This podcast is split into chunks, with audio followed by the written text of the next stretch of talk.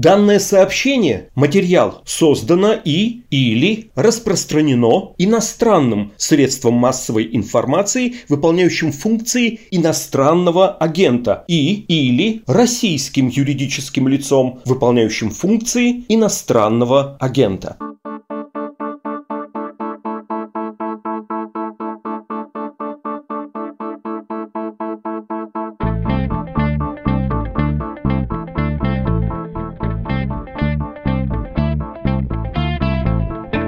28 апреля на границе Киргизии и Таджикистана произошел конфликт из-за воды между местными жителями. И с той, и с другой стороны люди поспорили, кидались камнями, подрались. Потом случилась перестрелка, а потом подключились военные, опять же, с обеих сторон. И это привело к довольно большому столкновению с э, немалым количеством жертв. Киргизская сторона сообщила о 35 погибших и 183 пострадавших. Таджикская сторона о 12 погибших и около 100 раненых.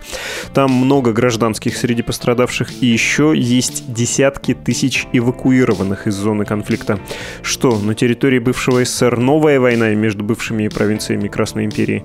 Россия тоже будет там гарантом мира, как и в случае с Азербайджаном и Арменией? И что насчет присутствия Китая, а также других игроков, например, Ирана? Из-за чего вообще случился конфликт? Что за территории делят и при чем тут вода? И еще про беженцев. Для России они могут стать проблемой? Сейчас нам все это объяснит политолог, эксперт по Центральной Азии Аркадий Дубнов. Кстати, это подкаст «Что случилось?» о новостях, которые долго остаются важными.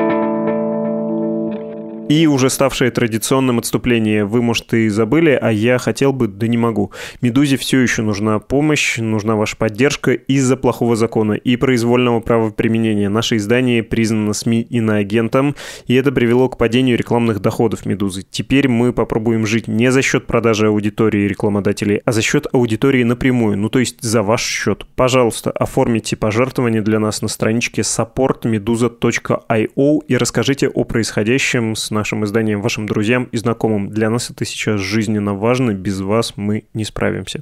Вот теперь продолжим выпуск и поговорим все-таки про Среднюю Азию.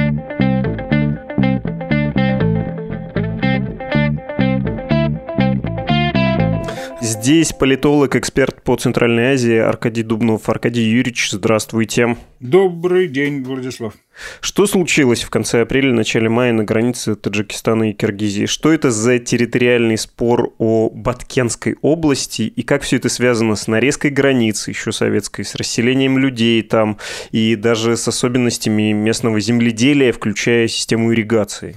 Если подробно про это рассказывать, у нас уйдет время всего эфира, а то и двух эфиров. Если коротко, то это проблема на мой взгляд, извините, как проблема исчисления площади квадратуры круга. Сирич нерешаема до конца.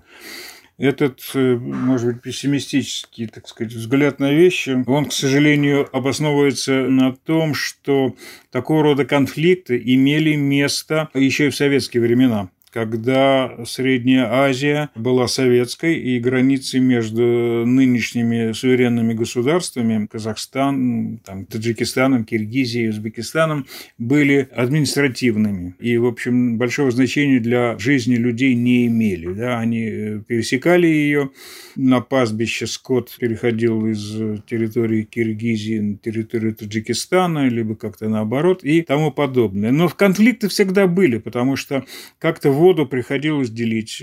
Мы сейчас говорим о проблемах Ферганской долины, которая разделена и раньше, и сегодня между территориями Узбекистана, Киргизстана и Таджикистана. Да, и если посмотреть на карту, где происходил вот этот конфликт конца апреля, то это просто слоеный бутерброд. Там буквально вот территории трех республик как раз этих самых и присутствуют. Одним словом, проблемы старые, и там, где живут люди, хорошо не бывает, как мудро однажды заметил мне поэт Наум Коржавин. Да?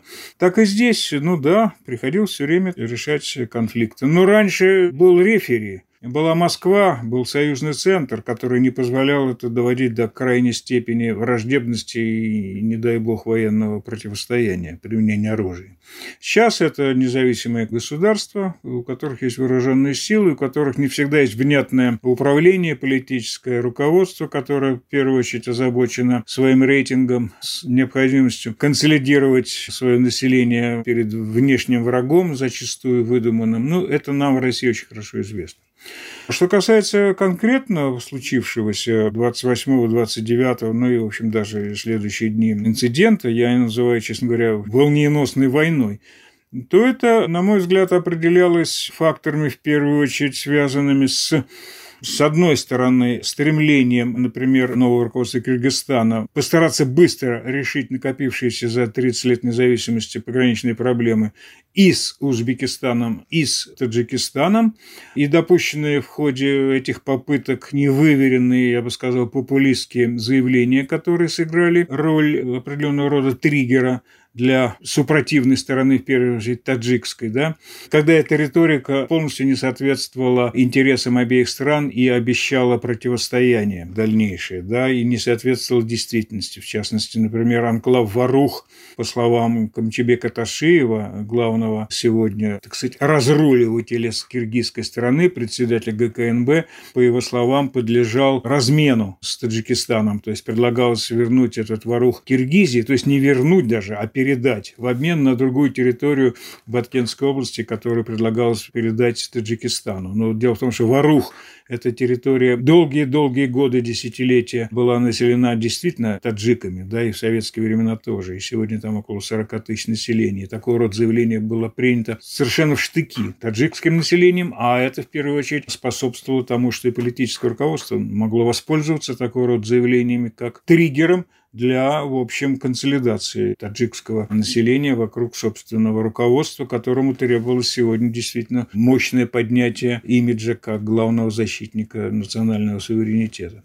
Ну вот, а с другой стороны, разность э, в политических системах между Киргизией и Таджикистаном. Киргизия – страна, в общем, относительно, так сказать, демократическая, если это можно назвать так, во всяком случае, по меркам Средней Азии, где есть независимая пресса, где не очень устойчивая власть, чему свидетельством вот уже шестой президент Киргизии и три переворота за последние 15 лет, и где все на поверхности лежит, вся политическая, так сказать, деятельность всех и волеизъявление, оно как бы прозрачно и подлежит критике действия властей со стороны гражданского общества, какого-никакого, но существующего. А с другой стороны, есть Таджикистан, где абсолютно, так сказать, жесткая авторитарная система управления, свидетельством чему, опять же, президент Рахмон, когда-то Рахмонов, властвующей стране с 1992 года, и здесь он только уступает президенту Казахстана Назарбаеву, который фактически остается главным в Казахстане, и соответствующая система власти, где все подчинено центру, где всем управляет семья большая,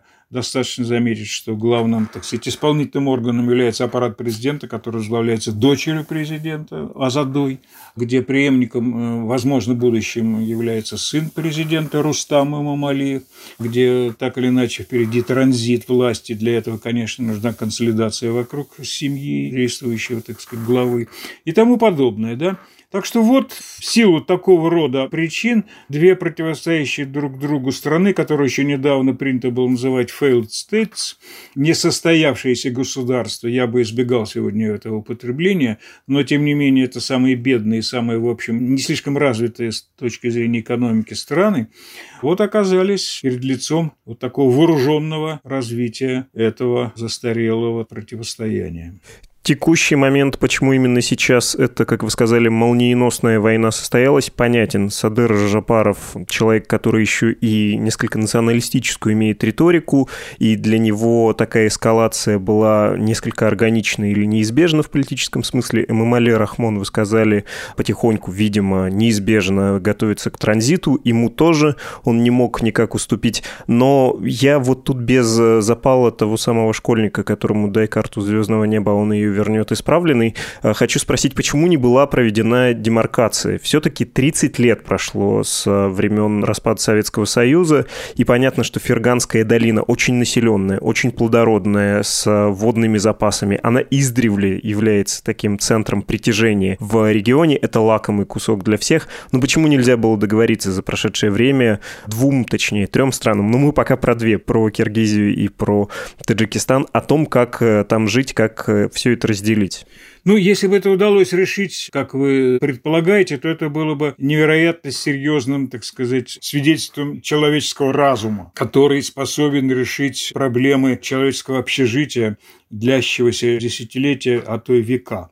Вы говорите, Ферганская долина – лакомый кусок. Ну так вот она лакомый кусок, и потому что именно там совместно существовали люди разной этнической принадлежности, да, которые никогда не имели государственных образований. Ну, были ханства, были эмираты, но тем не менее всегда люди нарезали кусок земли там, где они появлялись, где были самые сочные пастбища, где была близка вода, где больше всего и быстрее всего росли фрукты, да, или точнее всего рогатый скот, который потом был источником жизни, да, никто никогда серьезно не задавался необходимостью нарезать эти куски земли так, чтобы она принадлежала, скажем, таджикам либо киргизам, да, и попробуйте сегодня сделать это безболезненно. Ну, я не вижу вообще серьезной возможности сделать это в ближайшие годы, а то и, может быть, и более того, да.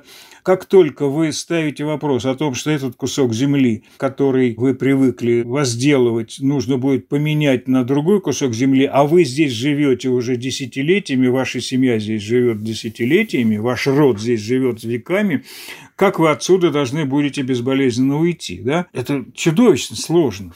Поэтому я приводил вам пример этот анклав Варух. Я не знаю, как можно выровнять эту ситуацию, кроме как, э, ну, не знаю, поменять общий рисунок политический Средней Азии, сделать ее единым политическим целым. Да? Не представляю села там находятся до сих пор, скажем, киргизские и узбекские, дислоцированы в шахматном порядке, понимаете, вот буквально здесь, там, здесь, там, да как провести между ними границы? Для этого должен быть высокий уровень толерантности, понимаете, высокий уровень, так сказать, терпимости, да, общее какое-то понимание единого целого населения, которое там проживает, да, отсутствие, так сказать, амбициозных элит, которые на этом наживаются, да, всего этого я пока не вижу в этом регионе. Так что там предстоят очень трудные времена. Кроме того, есть руководители, которые, извините, хотят решить все к празднику, как в свое время обещали запустить э, космонавта к 7 ноября и происходили чудовищные катастрофы, это мы помним, да? Или, например, в лучшем случае обещали коммунизм к 80-му году, который заменили на Олимпийские игры, да, в Советском Союзе. Так и здесь. Вот Камчебек Ташиев, глава ГКНБ Киргизстана, который взялся решать эти проблемы, обещал в самом начале, что он все это сделает быстро. Теперь президент Садыр Жапаров, шестой президент Киргизстана, как только что вот мне сообщили, до конца года обещал решить все пограничные конфликты. Слушайте, ну это абсолютно популизм, крайней степени самонадеянность, да, которая не позволяет э, серьезно отнестись э, к решению этих проблем. Да. На мой взгляд, сегодня в первую очередь нужно заморозить состояние вот этих неразделенных границ, хотя бы чтобы не допускать сползания и дальнейшей деградации, которая приводит к вооруженному противостоянию, к жертвам. 60 человек почти погибло только за эти дни, да, это же чудовищно. За что они погибли, я не понимаю, и дети тоже, да. Вот этого нужно не допускать. А дальше нужно очень кропотливо, возможно, при внешнем содействии заниматься вот буквально километр за километром решению этих проблем, да. Про внешнее воздействие, про медиаторов я чуть попозже спрошу. Хочу уточнить про беженцев. Меня, если честно, поразила цифра. Я видел разные заявления, и это, я так понимаю, не моя оптика, не то, что я могу нащупать достоверный источник, а просто еще разного уровня чиновники киргизские говорили про эвакуированных 20 тысяч, даже про 30 тысяч, 40 тысяч, про 50 тысяч человек. Во-первых, зачем так много? Почему проходит эта эвакуация? А во-вторых, вообще это число, оно конечно, большое в масштабах Киргизии, но не хочу прозвучать жестоко. Это на фоне целого региона Центральной Азии сравнительно немного. Это не сирийские беженцы и не донбасские. Это может стать проблемой для России или Казахстана? Есть такая опасность, есть такая перспектива, ее возможность. Надо понимать, что именно из этих районов, а, из Баткенской области Киргизии, из Ожской области Киргизии в первую очередь идут трудовые мигранты в Россию, ну, в меньшей степени в Казахстан.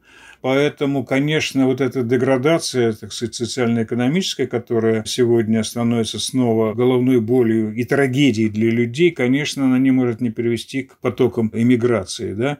Безусловно, я здесь даже и спорить с этим не буду. А кроме того, обратите внимание, что в первую очередь с киргизской стороны были приняты меры по эвакуации населения. О чем это говорит? О том, что именно киргизскому населению в первую очередь угрожали вот эти агрессивные попытки решить проблему очень быстро со стороны таджикской. Именно большая часть киргизского населения лишилась своих домов в результате вот этих агрессивных вылазок. Были сожжены сотни домов, да.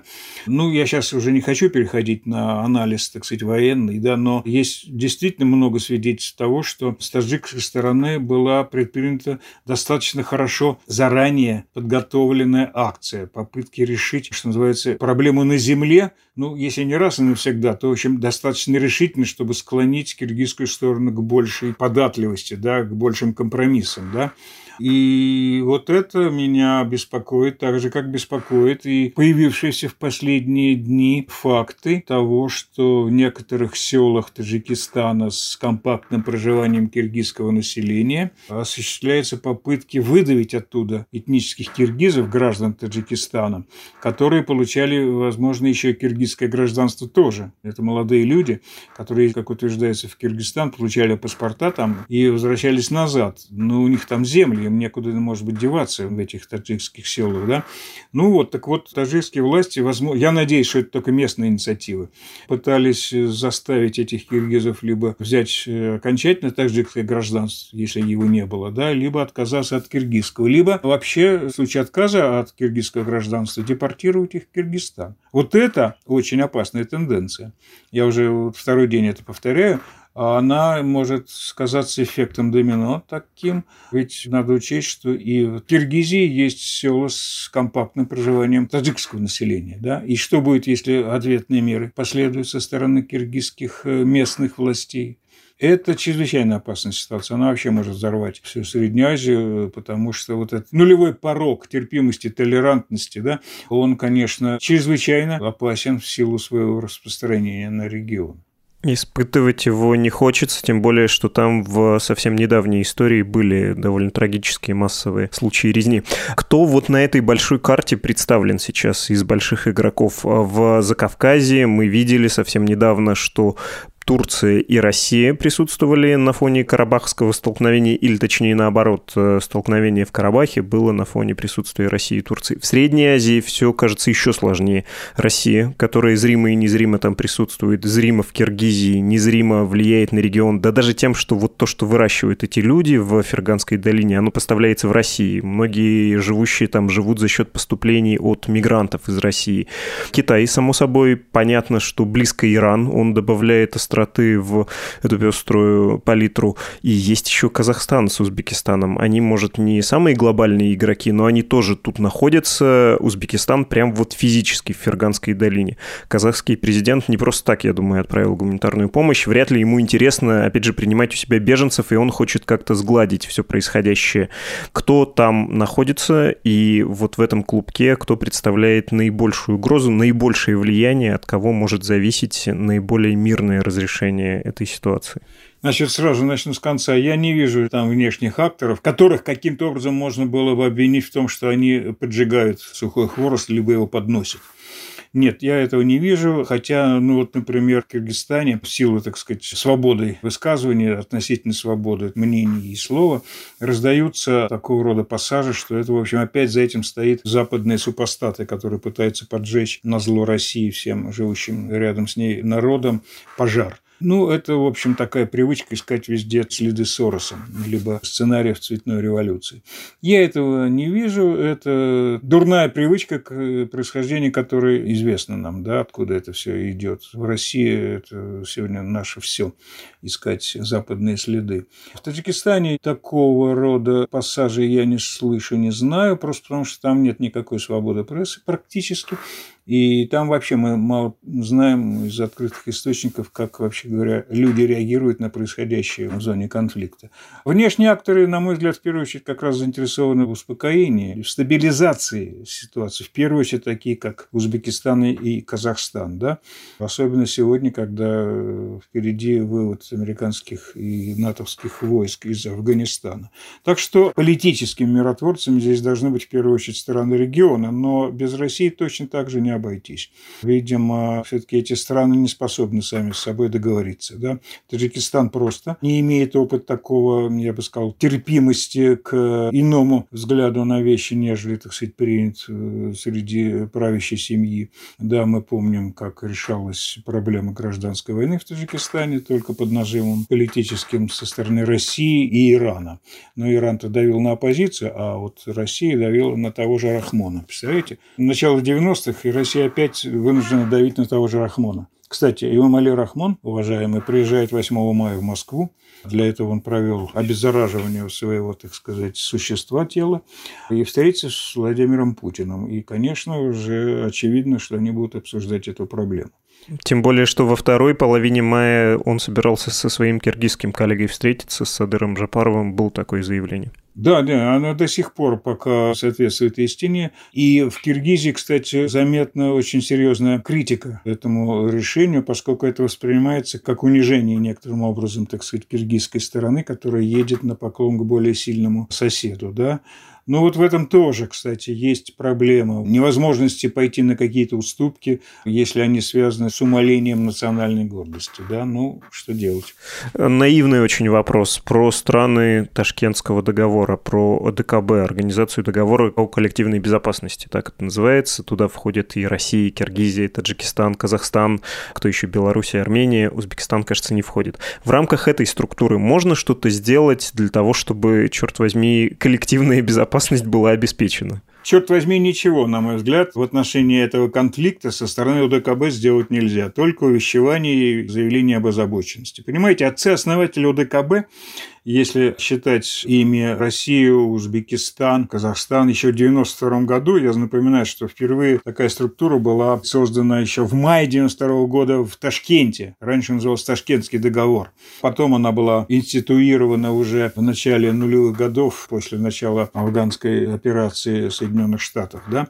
Короче говоря, отцы-основатели ОДКБ не предусмотрели возможности, что им придется решать проблемы войны между двумя своими членами. Понимаете, да? Скажем, одна сторона обвиняет другую в агрессии. То ДКБ должна помочь этой стране, которая становится объектом агрессии. Тогда все остальные должны быть в консенсусе, да? Но как они могут быть в консенсусе, если среди тех, кто должен быть членом этого консенсуса, как раз та страна, которая обвиняет? Ну, это просто понятно, все на пальцах. Поэтому вот такая как бы зримая импотентность э, ДКБ по отношению к внутреннему конфликту в зоне своего влияния, да, своей юрисдикции, если хотите. Вот и все. Поэтому ДКБ точно так же, как и в момент трагических Ожских событий в июне 2010 года, хотя они проходили внутри только одной страны, Киргизстана, в общем, не рискнула вмешаться в этом. Я считаю, что совершенно правильно, потому что любой, так сказать... А ведь э, миротворцы могли быть фактически только российские солдаты, да? И любой выстрел в сторону какого-то нарушителя перемирия со стороны россиян вызвал такой шквал атак на Россию, что, в общем, мало не покажется. Это было бы чрезвычайно трагическое развитие событий. Поэтому, ну, в общем, да, я помню эти времена. Мне приходилось общаться с руководством АДКБ, которое серьезно очень относилось э, к запросам из Бишкека, правда, вовремя отмененным на вмешательство. Так и здесь. Вряд ли кто-то из э, Душамбе или Бишкеки серьезно готов рассмотреть вопрос о военном вмешательстве российских миротворцев или ОДКБ. Это нереально, да и вредоносно, честно говоря. На всякий случай, Ош — это столкновение на национальной почве, город киргизский, меньшинство там было узбекское, да, поэтому э, случился этот конфликт, и там он не один раз вспыхивал.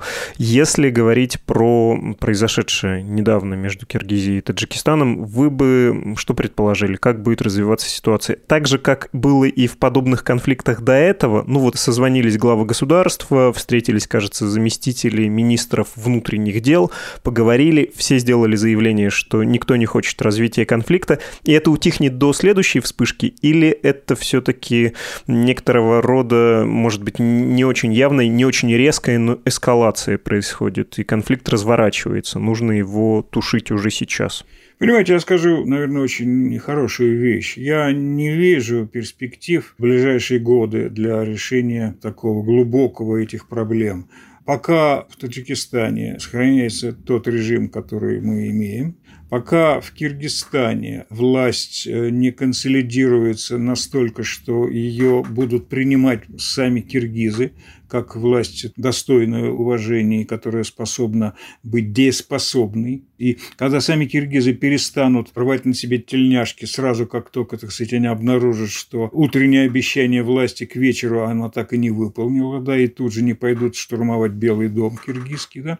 Вот до тех пор, пока вот это ответственное поведение элит в Киргизии не будет достигнуто, или когда в Таджикистане национальная идея не будет э, фактически совпадать с национальными стремлениями или со стремлениями правящей семьи, а они, как правило, реализуются посредством консолидации против э, внешнего врага, повторяю, что мы прекрасно знаем по собственной жизни в России.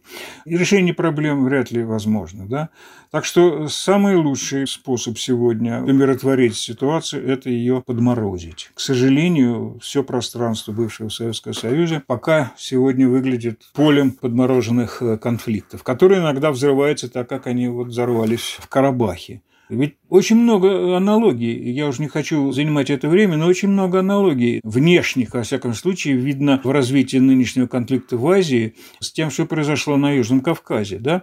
Триггером решительного стремления Баку решить проблемы было риторически неудачное заявление нынешнего армянского премьера Пашиняна. Помните? Арцах – это Армения и точка. И тогда Алиев сказал, что ну, с ними нельзя решать проблемы. Придется вот войной это решать жестким образом на земле. Так и здесь, тоже в авторитарном Таджикистане, воспользовались заявлениями неудачными, так сказать, нынешних киргизских руководителей и сказали, ну, с ними разве можно чего-то решать? Подготовились и ударили армией по э, мирному населению, в конце концов. 29 апреля, напоминаю, ударом минометов одномоментно было убито 25 человек на киргизской территории. Вот и все. Это не пограничный был конфликт, когда армия работает с одной стороны по другой стороне, где вооружены только пограничники, отчасти там камнями мирное население, да, это, знаете, свидетельство заранее хорошо спланированного решения навести порядок так, как это кажется возможно. Ценная мысль про подмораживание. Если не можешь ничего сделать с конфликтом, иногда подмораживание изживается. Вот как израстаются детские болезни, иногда люди просто перестают э, думать о том, что проблему надо решить решить не все проблемы, на самом деле, можно и решать. Некоторые можно отложить, как это не звучит странно, как это не воспринимается контринтуитивно. Да и вообще, если нет конфликта горячего, это значит, что какое-то количество людей живы останутся просто. А там уж потом можно попробовать договориться, если сейчас не получается. Спасибо вам большое, Аркадий Юрьевич. Да, пожалуйста, до свидания.